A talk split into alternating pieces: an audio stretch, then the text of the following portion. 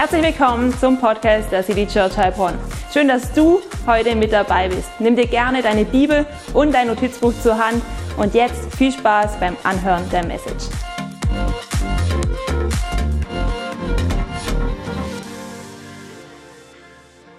Gemeinsam beten.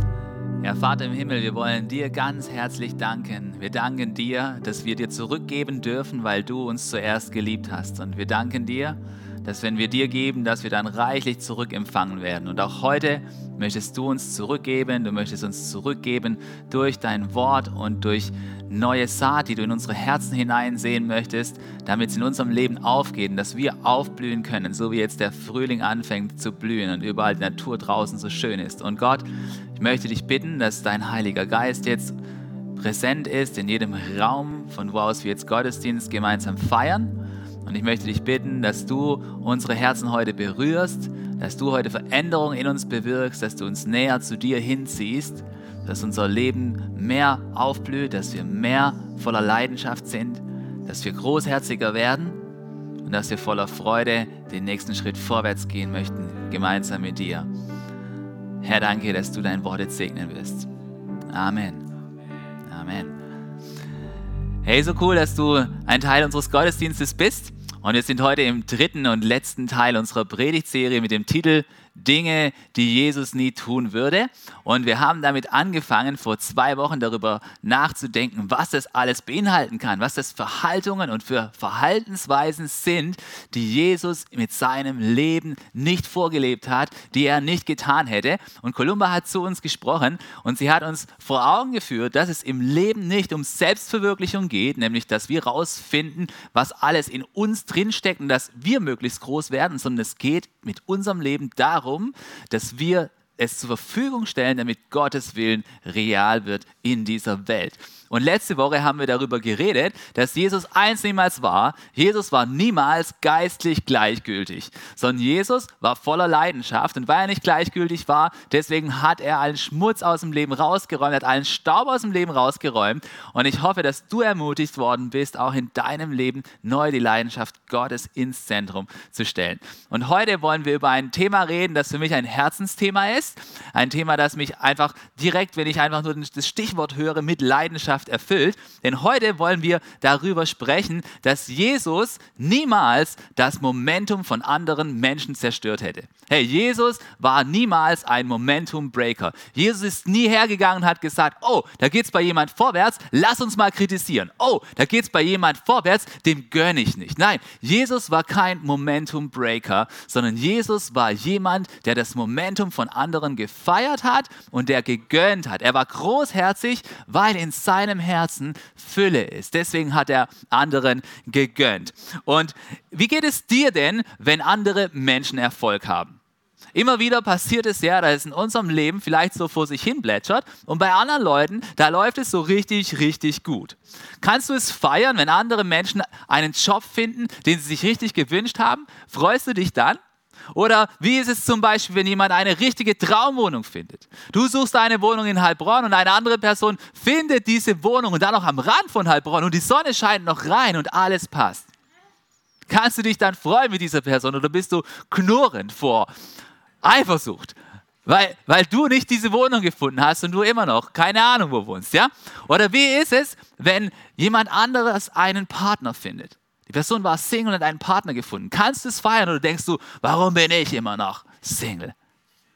Oder wie ist es, wenn jemand mehr Verantwortung übernimmt in der Church und vorwärts geht? Freust du dich mit dieser Person oder denkst du, warum wurde ich nicht berücksichtigt? Bist du eine Person, die anderen Menschen das Momentum gönnt? Oder bist du eine Person, die das nicht sehen kann, wenn andere Menschen vorwärts gehen?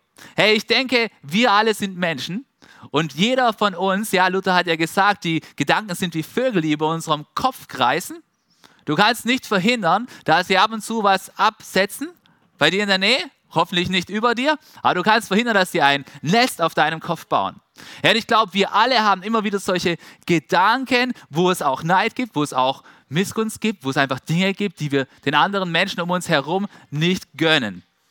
Und lass uns ein wenig darüber nachdenken, was bei uns dazu führt, dass, äh, dass wir anderen Menschen, bei denen es gerade richtig vorwärts geht, andere Menschen, die Momentum haben, bei denen ein Impuls da ist, wo es vorwärts geht, dass wir diesen Menschen nicht gönnen wollen.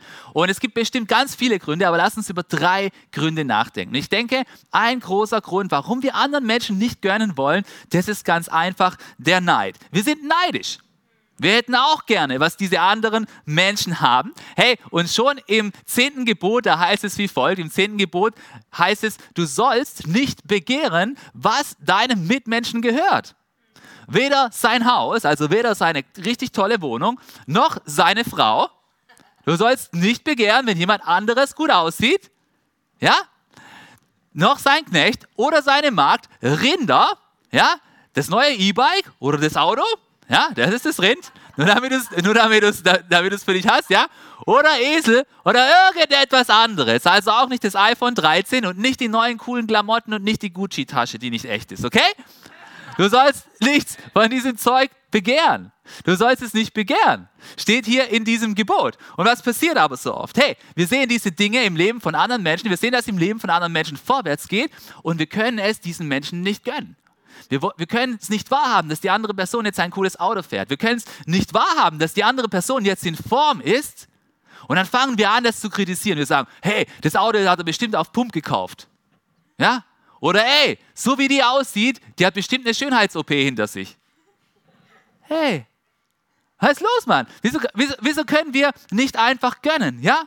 Oder es geht jemand vorwärts in der Karriere, macht vielleicht berufsbegleitend noch ein Studium, du sagst, hey, dem geht es ja nur um Karriere, nichts anderes hat er nicht im Sinn.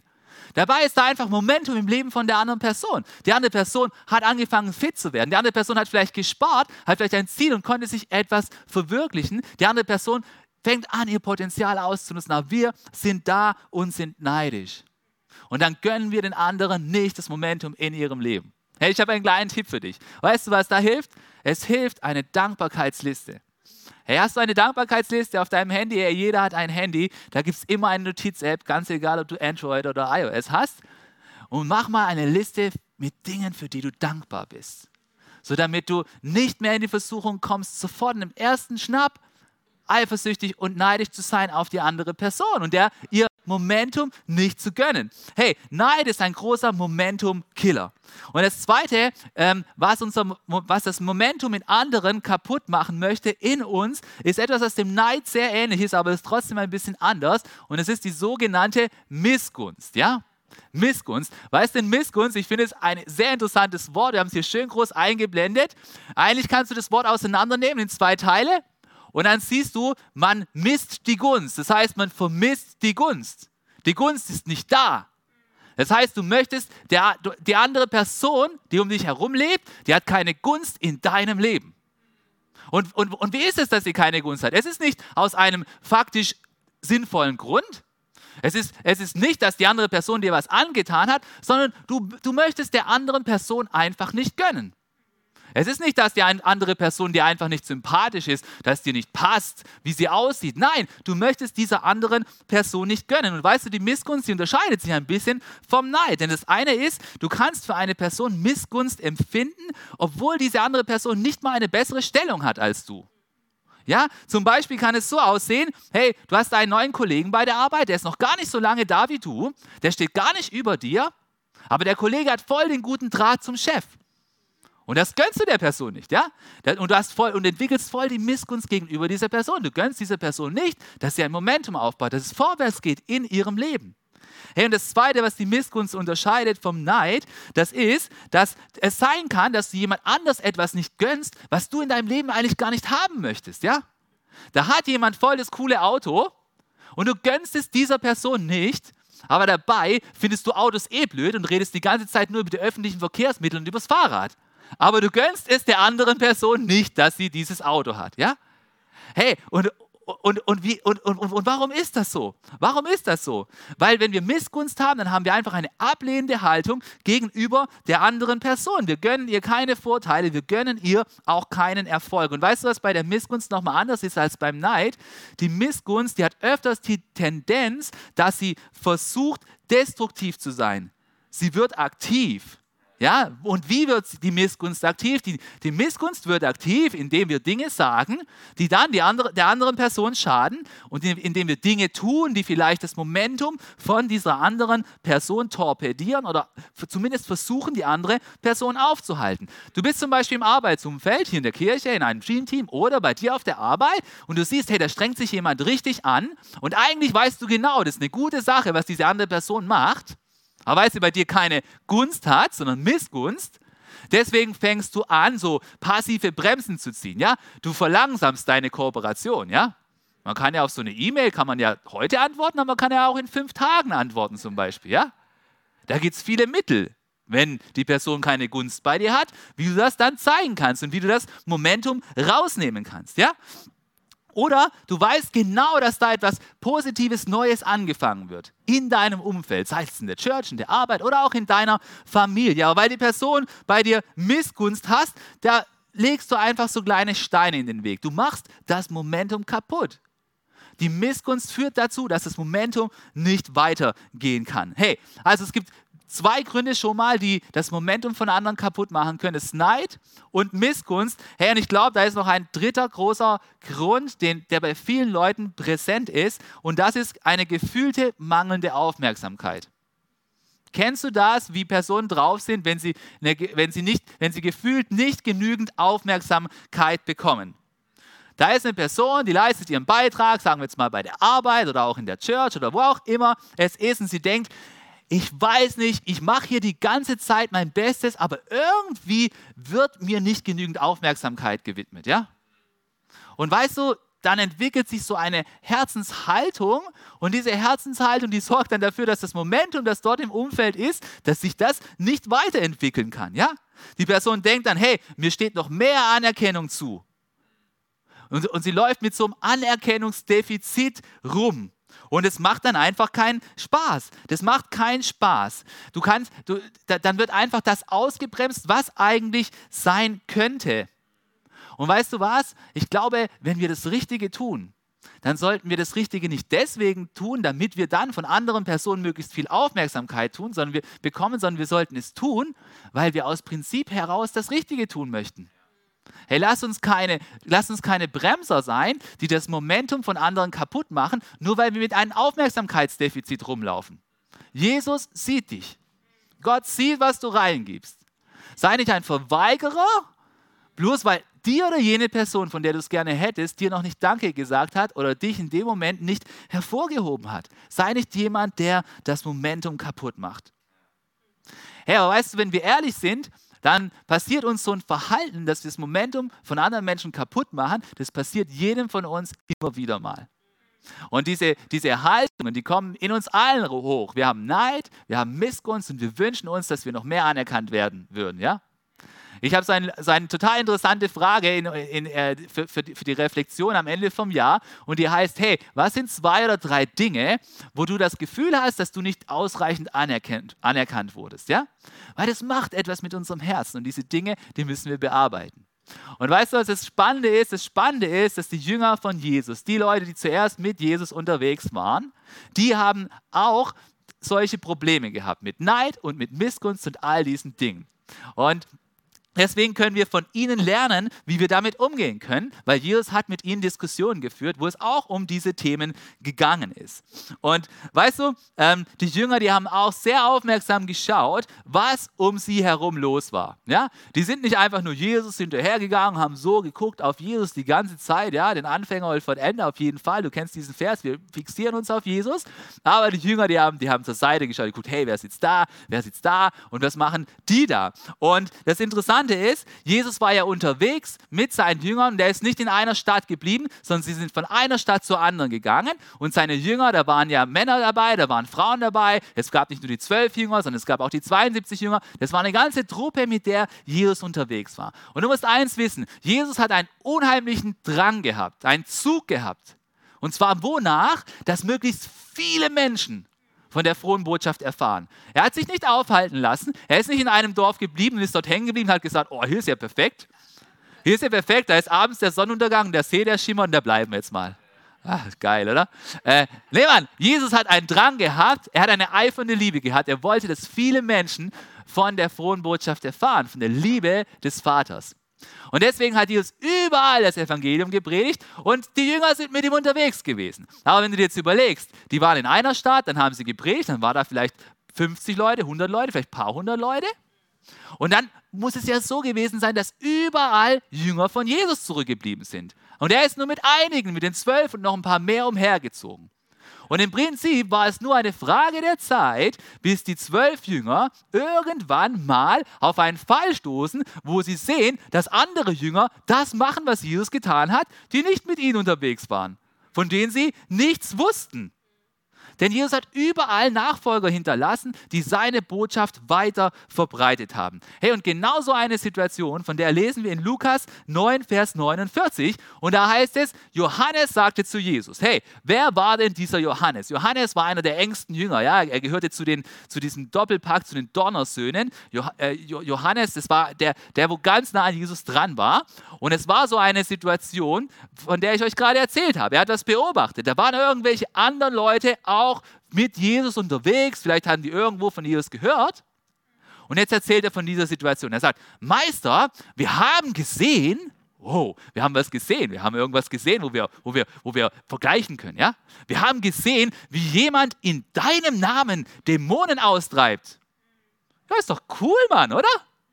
Das ist doch der Hammer. Ist doch gut, wenn jemand im Namen von Jesus unterwegs ist. Hey, aber was war im Herzen von Johannes? Er hat gesagt, wir haben versucht, ihn daran zu hindern, weil er nicht mit uns zusammen dir nachfolgt. Unerhört aber, oder? Unerhört aber. Jesus, da ist einer, der ist in deinem Namen unterwegs und er ist aber nicht mit uns unterwegs und er redet in deinem in deiner Kraft. Das kann doch wohl nicht angehen, ja? Und ich möchte dir aber Folgendes sagen. Jesus lädt uns ein, Momentum zu machen. Jesus lädt uns ein, Momentum zu machen und nicht jemand zu sein, der dieses Momentum eingrenzen möchte. Was muss sich denn Johannes so alles gedacht haben? Er muss sich gedacht haben, Jesus, es kann doch nicht angehen. Wir sind jeden Tag mit dir unterwegs. Jeden Tag sind wir mit dir unterwegs. Wir geben das Beste. Wir sind dran. Wir sind treu. Tag und Nacht reisen wir mit dir von einer Stadt zur anderen. Und jetzt ist da ein anderer in deinem Namen unterwegs, von dem wir nichts wissen. Der hat sich bei uns nicht gemeldet. Der hat sich bei uns nicht registriert. Der hat kein Formular ausgefüllt. Und er treibt Dämonen in deinem Namen aus. Das ist ja, das ist ja das kann nicht angehen, Jesus. Das kann nicht angehen, dass wir den nicht auf dem Radar haben. Was denkst du, was Simon Petrus noch gedacht hat? Er hat gedacht, womöglich ist der noch erfolgreicher als wir, Jesus. Das kannst du nicht zulassen, ja? Dass jemand erfolgreicher ist als, de, als wir, deine zwölf Apostel. Ja? Und weißt du, ich glaube, manchmal ist in uns auch diese Haltung drin. In uns ist auch diese Haltung drin. Wir sehen da, da ist wo Momentum fürs Reich Gottes und wir denken, das kann aber wohl nicht sein, weil hier sind doch wir. Und wir, wir sind doch ganz dicke mit Jesus. Und dann denken wir vielleicht, hey, unsere Church, unsere Church ist die allerbeste Church, ja? Ja, unsere Church ist auf jeden Fall die beste Church. Aber wir denken dann, dass unsere Church so eine geniale Church ist, dass wir plötzlich anfangen, den anderen Churches um uns herum das Momentum nicht zu gönnen, das sie haben. Und plötzlich fangen wir vielleicht an zu denken, dass die, die Church, so wie wir sie bauen, mit dem Style, den wir haben, dass das der einzigste Style ist. Und dann sind wir aber richtig auf dem Holzweg, kann ich dir sagen. Weil es gibt andere Churches, die haben, eine ganz andere, die haben einen ganz anderen Style und die sind auch für Jesus unterwegs. Und Jesus gönnt ihnen dieses Momentum. Und ich glaube, wir müssen auch lernen, diesen anderen Churches das Momentum zu gönnen und nicht über sie herzuziehen, ja? Nur weil jemand nicht die Klamotten anhat, die wir anhaben, heißt noch lange nicht, dass er nicht genauso mit Jesus unterwegs ist wie wir. Heißt noch lange nicht, dass seine Church nicht relevant ist. Jesus hat ganz viele Jünger in verschiedenen Dörfern, in verschiedenen Städten und in verschiedenen Gemeinden. Hey, dann sehen wir eine andere Kirche, in der viel Wachstum passiert und wir fragen uns, Herr Jesus, warum passiert bei uns kein Wachstum? Wir geben uns doch solche Mühe. Hey, wir geben unser Bestes und Gott entscheidet, wann es Wachstum gibt. Hey, oder wir sehen vielleicht einfach das Leben von einem anderen Christen. Und wir sehen, wie offensichtlich der Segen Gottes auf seinem Leben liegt. Wie Türen aufgehen, wie plötzlich eine Wohnung drin ist, nach einmal suchen und du hast schon zehn angeschaut. Wie der Partner da ist und wie alles zack, zack, zack hintereinander geht. Und was ist dann da? Du willst dieses Momentum nicht akzeptieren, das im Leben von der anderen Person da ist.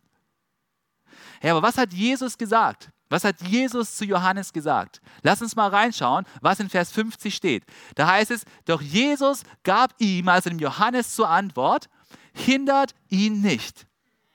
Hey, wir sollen die anderen, die im Namen von Jesus unterwegs sind und Momentum haben, wir sollen sie nicht hindern. Und dann heißt es, denn wer nicht gegen euch ist, der ist für euch. Hey, aus diesem Vers, da können wir zwei Dinge lernen. Wir können aus dem Vers zwei Dinge lernen. Das eine ist folgendes. Wir können daraus lernen, dass Jesus niemals hergegangen ist und sein Momentum versucht hat einzuboxen. Er ist niemals hergegangen und hat versucht, sein Momentum zu begrenzen. Und es liegt nicht an uns zu entscheiden, wer in Vollmacht für Jesus unterwegs ist. Wir werden immer wieder auf andere Menschen und treffen, die auch für Jesus unterwegs sind. Jesus sagt im Prinzip, nehmt euch bloß nicht raus, das Momentum, das jemand anders für mich hat, zu torpedieren. Nehmt ihr das bloß nicht raus. Er sagt, lernt zu gönnen. Lernt Gönner zu sein. Lerne zu unterstützen, wenn jemand anderswo vorwärts geht. Lerne mit anderen zu feiern. Ihr könnt meine Gegenwart nicht exklusiv für euch pachten. Ich bin nicht exklusiv, bei mir ist die Fülle. Und ich habe viele Jünger auf dieser Welt verteilt. Und das heißt ganz konkret, dass wir uns in Acht nehmen sollten, andere Churches zu kritisieren. Wir sind nicht dazu berufen, die Oberaufpasser zu sein von anderen Churches und die niederzumachen. Wir sind auch nicht dazu berufen, endlose Blogs zu schreiben, wo wir andere Leiter kritisieren und sie fertig machen. Und wir sind auch nicht dazu berufen, andere Christen permanent zu kritisieren, sondern wir sind dazu berufen, zu schauen, wo Menschen im Namen von Jesus unterwegs sind und dieses Momentum mit zu unterstützen. Wir sind als Momentumbauer berufen. Unsere Hauptarbeit ist nicht, andere zu kritisieren. Das heißt nicht, dass man, dass man auch Dinge unterscheiden muss, aber das ist nicht unsere Hauptaktivität. Unsere Hauptaktivität ist, Reich Gottes zu bauen. Hey, und Jesus ruft uns zu, er ruft uns zu, lernt anderen zu gönnen. Denn ich glaube, das haben wir manchmal so notwendig, dass wir aus diesem Überfluss heraus lernen zu denken, dass wir anderen Menschen tatsächlich gönnen, dass es vorwärts geht in ihrem Leben mit Jesus. Ja, das Zweite, was wir aus diesem Vers aber auch mitnehmen können, ist folgendes. Es, es, es gibt, wenn es um die Person von Jesus geht, da gibt es keine Neutralität. Denn Jesus hat hier gesagt, denn wer nicht gegen euch ist, der ist für euch. Entweder du bist für Jesus oder du bist nicht für Jesus. Du kannst nicht einfach in der Mitte sein. Diesen Platz gibt es nicht. Entweder du baust mit oder du baust nicht mit. Du musst dich positionieren, wenn es um Jesus geht. Und im Fall von, von Johannes und den Jüngern heißt das, dass sie nicht hergehen können und einfach diese andere Person schädigen, die auch im Namen von Jesus unterwegs war. Jesus hat an einer anderen Stelle gesagt, in Matthäus 12, Vers 25, jedes Reich, das mit sich selbst uneins ist, wird verwüstet und jede Stadt oder jedes Haus, das mit sich selbst uneins ist, wird nicht bestehen. Hey, wir als Christen, wir sind gemeinsam unterwegs. Wir sind gemeinsam unterwegs und irgendwo wird es immer andere Christen geben, die auch im Namen von Jesus unterwegs sind, die nicht direkt mit dir koordiniert handeln. Lerne es diesen anderen zu gönnen. Lerne großherzig zu sein. Lerne zu verstehen, dass das Reich Gottes groß ist. Hey, weißt du, was immer wieder passiert und was Gott nicht möchte, was Jesus niemals getan hätte? Jesus hat niemals auf seine eigenen Truppen geschossen. Weißt, es gibt so einen, es gibt so einen Begriff aus, aus dem Krieg, da heißt es Friendly Fire. Friendly Fire ist, wenn die eigenen Truppen auf dich schießen, weil sie dich nicht erkennen. Ja, da fliegt ein Flugzeug drüber und lässt aus Versehen Bomben runterfallen über die eigenen Truppen. Und weißt du, wie oft passiert das im christlichen Umfeld? Wir fliegen rum und lassen Bomben fliegen, lassen Bomben fallen über den eigenen Leuten. Hey, lass uns nicht so unterwegs sein. Jesus war kein Momentum Breaker. Der ist nicht hergegangen und hat gesehen, hey, da rackert sich jemand mega ab in der Church und weil er mir nicht passt, lasse ich eine Bombe über den fliegen. Boom. Weißt du, wie schmerzhaft das ist? Weißt du, wie, weißt du, wie das im Herz des Vaters wehtut, wenn seine Kinder, die alle zum gleichen Haus gehören, die später mal gemeinsam sich den Himmel teilen, wenn die gegeneinander aufeinander losgehen? Hey, lass uns so nicht unterwegs sein. Ich glaube, wir müssen noch so lernen, die anderen, die im Reich Gottes unterwegs sind, auch willkommen zu heißen. Wir müssen so lernen, nicht so schlecht über sie zu reden. Und wir müssen so lernen, nicht immer nur das zu suchen, was einfach falsch läuft, sondern das Gute zu sehen. Ja, und ich möchte dir heute an diesem Sonntag nur eine große zentrale Frage stellen. Heute habe ich nicht viele Punkte mitgebracht. Heute geht es nur um diese eine Frage. Die Frage ist, bist du in deinem Leben mehrheitlich ein Momentum Maker oder bist du ein Momentum Breaker? Das ist die Frage. Die sollst du heute mitnehmen. Bist du mehrheitlich ein Momentum Maker oder bist du ein Momentum Breaker? Was für eine Art von Person bist du? Bist du eine Person, die dauernd Bomben fallen lässt, die dauernd andere kritisiert, die dauernd irgendwas findet, was nicht stimmt? Oder bist du eine Person, die sieht, hey, da ist jemand im Namen von Jesus unterwegs? Bist du eine Person, die sagt, hey, wenn da was Gutes passiert, dann will ich am Start sein und ich möchte das mit unterstützen? Bist du eine Person, die Momentum aufbaut? Bist du ein Momentum Maker oder bist du ein Momentum Breaker? Hey, und ich möchte dir gerne noch drei Tipps mitgeben, wie du dich bewusst dafür entscheiden kannst, ein Momentum Maker zu sein. Drei Tipps, die dir helfen, um so eine Person zu sein. Weil weißt du, von einem bin ich hundertprozentig überzeugt. Jesus Jesus war ein Momentum Maker. Jesus hat das Leben von Menschen gesehen und er hat nicht gedacht, der Simon, der ist ja viel zu, ja? Oder der Matthäus, was hat der für eine Story? Das geht ja gar nicht. Weißt du, was Jesus immer gesehen hat? Jesus hat immer den kleinen Verbesserungsschritt gesehen. Und weißt du, was Jesus vor allem gesehen hat? Jesus hat gesehen, was das Potenzial ist, das Gott in diese Menschen hineingelegt hat. Und in diese Richtung hat er mit ihnen geschaut. Und deswegen, wenn er gesehen hat, wie jemand vorwärts gegangen ist, hat er sie geholfen, dieses Momentum aufzubauen. Die Menschen sind nach einer Begegnung mit Jesus aufgebaut geworden, ja? Und deswegen wollen wir auch solche Personen sein. Wir wollen Momentum Maker sein. Hey, seid ihr ready für drei Tipps, um bessere Momentum Maker zu werden? Let's do it. Okay. Also, der erste Tipp lautet: Glaube an eine gute Zukunft. Tatsächlich, glaube an eine gute Zukunft. Wenn du von der Zukunft nichts Positives erwartest, wenn du nicht glaubst, dass Gott eine gute Zukunft vorbereitet hat, dann kannst du kein Momentum Maker sein. Schau mal hier, du blickst in die Zukunft voller Freude, voller Sonne. Du, du, du siehst, dass die Zukunft etwas Gutes für uns bereithält. Hey, ich habe dir folgendes Zitat mitgebracht von dem Autor Jack Hayford und er hat folgendes gesagt, die Vergangenheit ist tot. Die Vergangenheit ist tot und wir können kein Momentum für den morgigen Tag aufbauen, wenn wir die Vergangenheit hinter uns herziehen. Hey, lass das, was bereits um ist, hinter dir zurück. Lass es hinter dir zurück. Wenn der Vergangenheit es mangelnde Wertschätzung in deinem Leben gab, lass es zurück. Gott hat genügend Wertschätzung für dich übrig. Wenn du in der Vergangenheit neidisch warst, lass diesen Neid zurück. Lass diese Missgunst zurück. Wenn du das hinter dir herziehst, das ist unbequem zum Gehen. Hast du da so einen Sack mit Steinen. Du kannst nicht vorwärts kommen. Du musst die Vergangenheit zurücklassen und an diese gute, positive Zukunft glauben. Hey, die Bibel sagt in Epheser 2, Vers 10 folgendes. Denn wir, also alle Christen, wir sind sein Werk, das Werk von Gott, ja? Geschaffen in Christus Jesus. Wozu sind wir geschaffen? Hier heißt es, wir sind geschaffen zu guten Werken. Und seit wann gibt es diese Werke? Liefert die Gott so just in time an, so wie bei Audi, die, die, die, neuen, äh, die neuen Teile, die, die aufs Band müssen? Hey, guck mal, hier steht, die Gott zuvor bereitet hat. Ja, Gott hat die Werke, die du realisieren sollst, das, was du Gutes tun sollst, das, was du tun darfst, um Momentum aufzubauen, die hat Gott schon vorbereitet. Ja? Und zwar schon vor langer, langer Zeit in der Ewigkeit. Ja?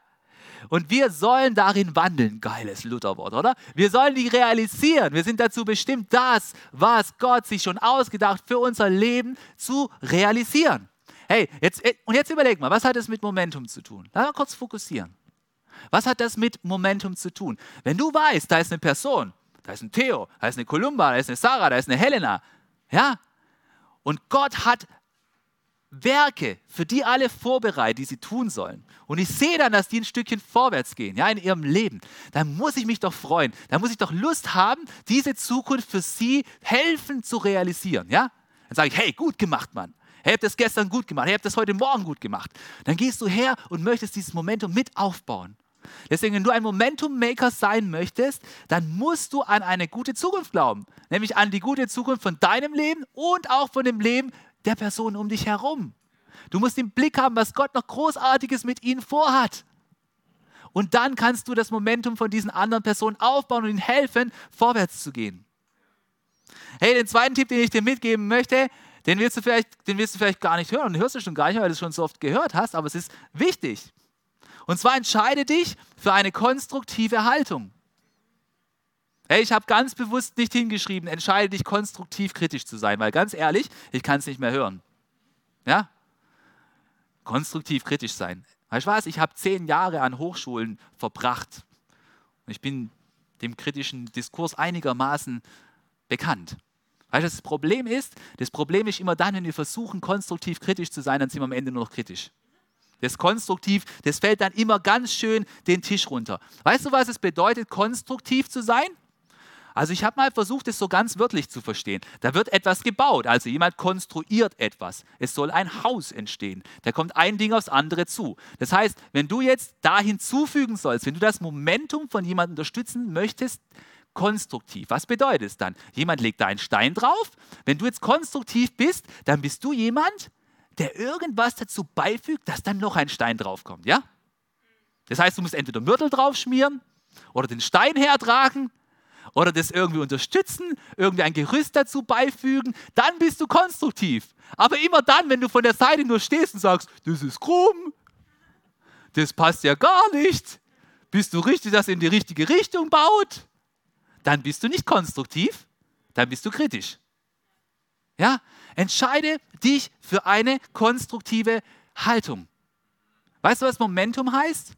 Der Theo, unser, äh, mein, unser Unsere Allzweckwaffe hier in der Church, ja, der hat mich darauf hingewiesen, nachdem er sein Ingenieurstudium abgeschlossen hat, dass ein Momentum im physikalischen Sinne ein Impuls sei. Ja. Das Gute ist, äh, also ich habe das dann noch verstanden, ich habe auch einen Physik-Leistungskurs gemacht, das heißt, ich konnte gerade noch mitgehen. Ein, ja, es ist, ja, genau, es ist ein Impuls, er geht in diese Richtung, ja. Eine, eine, eine Kraft, ein Impuls geht in eine Richtung, ja. Wenn du jetzt diesen Impuls unterstützen möchtest, ja, dass der stärker wird, der geht in diese Richtung. Kannst du dann von der Seite kommen? Nee. Ja? Wenn du entgegengesetzt gehst, was machst du dann? Annullierst du die zwei Impulse. Wenn die genau gleich stark sind, puff, dann bleibt es stehen. Ja? Wenn du diesen Impuls unterstützen möchtest, dann musst du immer von der Seite kommen. Ja? So, so musst du gehen. Du kannst ein bisschen schräg kommen, dann geht es auch noch. Dann kommt jemand von oben schräg, dann geht es auch noch. Aber du kannst nicht von der Seite herkommen. Ja? Wenn du das Momentum von anderen Leuten unterstützen möchtest, dann musst du in der Art und Weise, wie du redest, wie du rangehst an eine Sache, dann musst du in die beifügende Richtung gehen und nicht die entgegengesetzte Richtung. Das ist konstruktiv, ja? Wir können uns das mit, mit dem kritisch ab und zu stecken, weil wir haben schon genügend Kritizismus in unserem Kopf so von allein verankert, vor allem hier mit unserer klassischen Ausbildung im Schwabenland. Ich habe mal ein paar Testfragen für dich mitgebracht wo du daran einfach prüfen kannst, ob du tatsächlich konstruktiv unterwegs bist, ob du das Momentum von anderen Leuten ähm, dabei bist aufzubauen. Und du kannst mal hören, für dich im Kopf beantworten, ob, das, ob, du, ob du diese Aussagen bestätigen kannst. Wenn du sie bestätigen kannst, dann ist nicht so gut für das Momentum der anderen Personen um dich herum. Seid ihr bereit? Nummer eins. Du teilst ständig Probleme mit, ohne eine Lösung zu haben. Bist du so eine Person? Siehst du immer die Probleme? Aber an Lösungen bringst du keine mit. Das ist nicht konstruktiv. Ja? Die anderen Menschen fühlen sich in deiner Gegenwart kleiner statt größer. Wenn du Momentum aufbaust, dann machst du, dass die anderen Leute sich gut fühlen um dich herum. Sonst geht ihr Momentum nicht weiter. Ja? Meckern ist ein Teil deines Lebensstils. Hoffentlich nicht. Ja? Jemand muss verlieren, dass du gewinnen kannst. Da machst du Momentum kaputt. Du musst suchen, um etwas Gutes zu finden. Du siehst überall nur Fehler. Fang an, das Gute zu sehen. Ja? Andere würden lieber zum Zahnarzt gehen, als Zeit mit dir zu verbringen. Der war gemein, oder? Hey, du weißt, was ich meine? Lass uns Momentum Maker sein. Lass uns konstruktiv unterwegs sein und lass uns nicht solche Leute sein, die, die dauernd nur auf den Schmerz hinweisen, die dauernd nur das Problem sind. Und sei, lass uns konstruktiv unterwegs sein. Wenn du konstruktiv unterwegs bist, dann bist du im Sinn von Jesus auch unterwegs. Der hat das Momentum gebaut von den anderen Personen. Hey, und ich habe einen dritten und letzten Tipp für dich. Und der heißt, entscheide dich, ein Cheerleader zu sein. Weißt du, was Cheerleader sind? Ja? Oh, Überraschung. Ich habe das Bild noch gar nicht gesehen, aber mir wurde versprochen, es wird ein Cheerleader-Bild äh, produziert. Also, ähm, Eine Cheerleaderin oder ein Cheerleader, wer ist das? Das ist eine Person, die, die, die, im Sport am, am, am Rand steht. Und was tut diese Person? Hm? Ruft diese Person rein, was alles falsch gemacht wurde? Sagt, hey, dein Schnürsenkel ist offen. Du musst es besser machen. Nein, Mann. Die Cheerleader, das sind Leute, die stehen am, am, am Rand und die rufen den Namen. Die rufen, Theo, Theo, Theo. Vorwärts, ja? Die rufen, go, go, go, go. You make it, you can do it, ja? Der Cheerleader ist eine Person, die das Momentum der anderen Personen aufbaut. Ja? Die Cheerleader sind die besten Fans. Das sind diejenigen, die bedingungslos hinter ihrer Mannschaft stehen. Und weißt du was? Ich glaube, dass jedes Mal, wenn wir etwas Neues beginnen, etwas Neues beginnen im Namen von Jesus, etwas Neues beginnen fürs Reich Gottes, dann applaudiert uns im Himmel Jesus mit seinen durchbohrten Händen und er sagt, auf geht's Jochen, vorwärts, auf geht's Kolumba, auf geht's, auf geht's Ronja, auf geht's Helena. Jesus steht da im Himmel und er applaudiert uns zu, wenn wir einen nächsten Schritt im Glauben gehen. Weil Jesus ist ein Momentum-Maker und er ist unser allererster Cheerleader in unserem Leben. Und ich glaube, dass Jesus uns genau diese Rolle auch zugedacht hat. Für unsere Brüder und Schwestern in der Church. Weil weißt du was, wir sind kein Club. Wir sind Teil ein und derselben Familie. Und so allbacken das klingen mag, wir sind Brüder und Schwestern. Und die Aufgabe für uns ist, dass wir den Leuten, die mit uns im Reich Gottes unterwegs sind, dass wir ihnen die besten Cheerleader sind. Das ist unsere Aufgabe. Wir dürfen ihr Momentum aufbauen. Und fang damit an, das bei den Leuten zu tun, die dir am allernächsten stehen. Weil da kannst du als allererstes einüben, ein Cheerleader zu sein. Und ich kann dir sagen, ich habe mir das vorgenommen. Ich habe Anfang dieses Jahres ein Buch gelesen von Chad ist ein Pastor in Los Angeles, kannst du mal abonnieren auf Instagram, total interessant. Und er hat ein Buch geschrieben, das heißt ähm, Help, I Work with People. Genau, ich habe eine Soufflöse, ist super. Ähm, und, und es ist richtig cool. Und da ist ein Kapitel drin, es geht darum, ein Cheerleader zu sein. Es geht darum, ein Cheerleader zu sein. Hey, und als ich dieses Kapitel gelesen habe, das hat mich gepackt. Und ich habe mir gedacht, ich möchte für meine Leute der beste Cheerleader sein, ja? Was mache ich, um ein Cheerleader zu sein? Hey, ich schreibe meinen Leuten Karten, bevor etwas Großes ansteht. Danach, um sie zu ermutigen, ich mache mach kleine Geschenke für sie.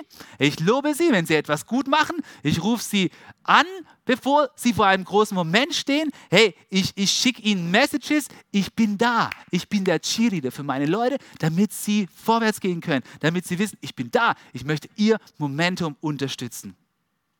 Und ich möchte noch einmal diese eine Frage mitgeben. Diese eine Frage.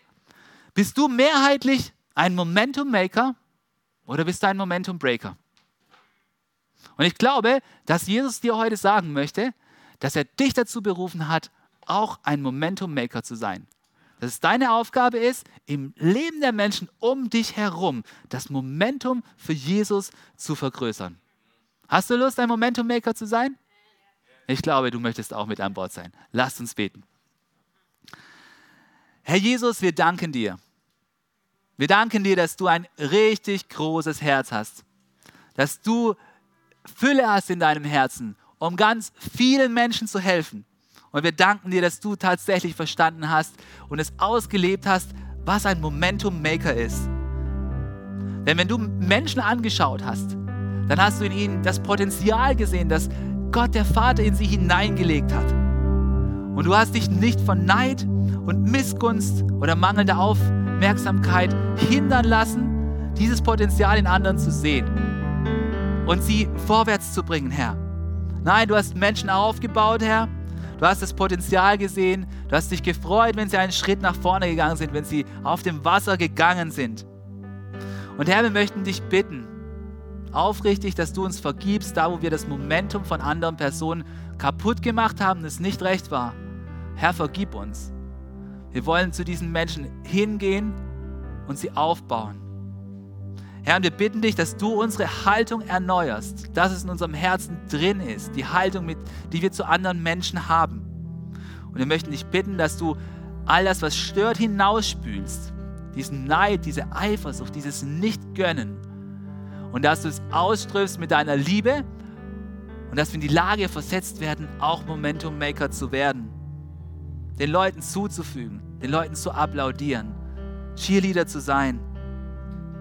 Herr, wir möchten dich bitten, dass du uns dazu die Kraft gibst. Herr, ich möchte einen Moment zu dir sprechen und ich weiß nicht, ob du schon mit Jesus unterwegs bist.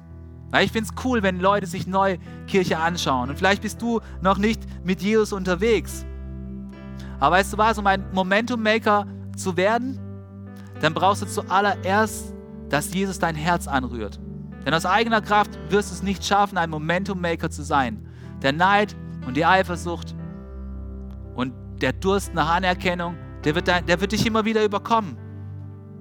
Und ich möchte dir etwas sagen. Als Jesus am Kreuz gestorben ist, da ist er nicht einfach einer von Hunderten gewesen, der von den Römern gekreuzigt wurde, sondern sein Tod am Kreuz, der war für unsere Sünde.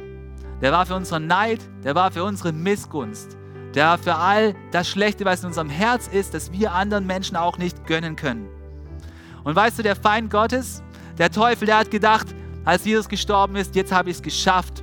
Ich habe das Momentum von Jesus beerdigt, weil Jesus wurde in ein Grab hinein gelegt und dort begraben. Und ein Riesenstein wurde davor gerollt. Und der Feind, der hat sich schon richtig gefreut. Er hat gedacht, mit dem Momentum von Jesus ist es jetzt zu Ende. Aber ich möchte dir etwas sagen. Am dritten Tag, da wurde der Stein vor dem Grab durch die Kraft Gottes weggerollt und ein neues Momentum hat begonnen. Ein Momentum, das sich seither ausgebreitet hat, von Jerusalem über Judäa nach Samarien hin bis an die Enden der Erde und bis zu uns heute hier. Und dieses Momentum nimmt kein Ende, denn es ist das Momentum der Auferstehungskraft von Jesus und von seiner Liebe.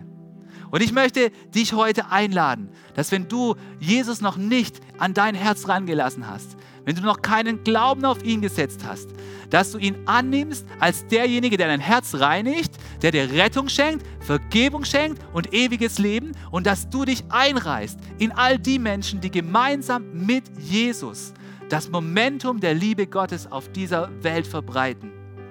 Wenn du das noch nie getan hast, dann kannst du es ganz einfach tun, indem du ein ehrliches und aufrichtiges Gebet jetzt gemeinsam mit mir sprichst. Und wenn du in deinem Herzen spürst, dass das dran ist, dann ist der Heilige Geist, der jetzt gerade klopft bei dir. Und deswegen möchte ich dich ermutigen, dieses Gebet, das wir jetzt gemeinsam sprechen werden, von Herzen mit mir zu sagen. Und Gott wird dich hören, er wird dein Herz anrühren und er wird dich zu einem neuen Menschen machen, zu einem Momentum Maker. Möchtest du mit mir beten? Dann bete jetzt dieses Gebet. Herr Jesus, ich verstehe, dass als du damals am Kreuz gestorben bist, da warst du nicht einfach einer von Hunderten, sondern du warst der Sohn Gottes. Und du hast meine Neid, meine Missgunst, meine Sünde, all meine Fehler ans Kreuz getragen. Und ich möchte dich bitten, dass du mir vergibst. Und ich fasse Glauben, dass durch dein Blut ich tatsächlich reingewaschen werde und durch die Kraft deiner Auferstehung mein Herz neu wird. Und Jesus, ich möchte ab heute mit dir unterwegs sein. Ich möchte ein Leben leben, das einen Unterschied macht. Ich möchte deine Liebe verbreiten. Ich möchte ein Momentum Maker sein.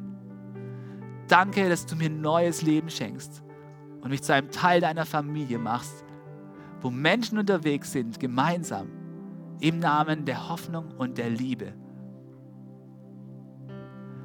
Danke, Jesus, für das neue Leben. Amen. Amen. Hey, wenn du dieses Gebet mit einem aufrichtigen Herzen einfach für dich gesprochen hast, dann ist in dir gerade neues Leben entstanden in deinem Herzen drin. Jesus redet davon, dass du dann ein wiedergeborener Mensch bist. Und ich möchte dir so gratulieren. Hey, das feiern wir. Wenn du eine Entscheidung für Jesus getroffen hast und wenn du einfach gerade Gottesdienst über Church Online schaust, dann wirst du sehen, ich schaue mal gerade drauf, da ist ein Button, du kannst draufklicken, Hand heben. Dadurch kannst du andeuten, dass du dieses Gebet gesprochen hast. Und warum ist es wichtig? Es ist wichtig, weil wir dann mit dir in Kontakt kommen können. Hey, weil gemeinsam können wir ein größeres Momentum bauen als du alleine. Und wir wollen für dich beten und wir wollen dir eine Bibel schenken, denn die Bibel, die baut baut unser Momentum auf. Deswegen komm auf uns zu, wenn du heute eine Entscheidung für Jesus getroffen hast. Äh, und es ist, weil es so gut ist. Und ich möchte noch etwas ans Herzen legen. Hey, Church ist nicht nur am Sonntag, wo wir in der großen Gruppe zusammenkommen, sondern wir haben auch Kirche unter der Woche. Wir nennen es Kleingruppen. Und es gibt eine Kleingruppe, die ist für dich gemacht, wenn du eine Entscheidung für Jesus getroffen hast, wenn du ganz neu im Glauben bist. Und das ist unsere Alpha-Kleingruppe. Und ich, die findet Montagabends statt. Und ich möchte dich ermutigen, da reinzuschauen und damit an Bord zu sein. Und jetzt lass uns nochmal gemeinsam unsere Stimmen erheben, da wo du bist, zu Hause. Und lass uns noch einmal Gott groß machen, denn bei ihm ist die Fülle. Er ist der Gönner und er applaudiert unserem Leben. Und lass uns ihn noch einmal groß machen. Amen. Was für eine Ehre, dass du dir den Podcast der City Church Heilbronn angehört hast. Wir glauben daran, dass das Wort Gottes die Kraft hat, dein Leben zu verändern. Wenn dir dieser Podcast gefallen hat, dann teile ihn gerne auf Social Media. Unser nächster Podcast wird nächsten Sonntag um 17 Uhr verfügbar sein. Gerne kannst du diesen Podcast auch kommentieren und abonnieren, damit du keine weitere Folge mehr verpasst. Jetzt denkst du vielleicht, oh, das war es jetzt, aber nein, lasst uns jetzt das Gehörte in die Praxis umsetzen. Bis zum nächsten Mal.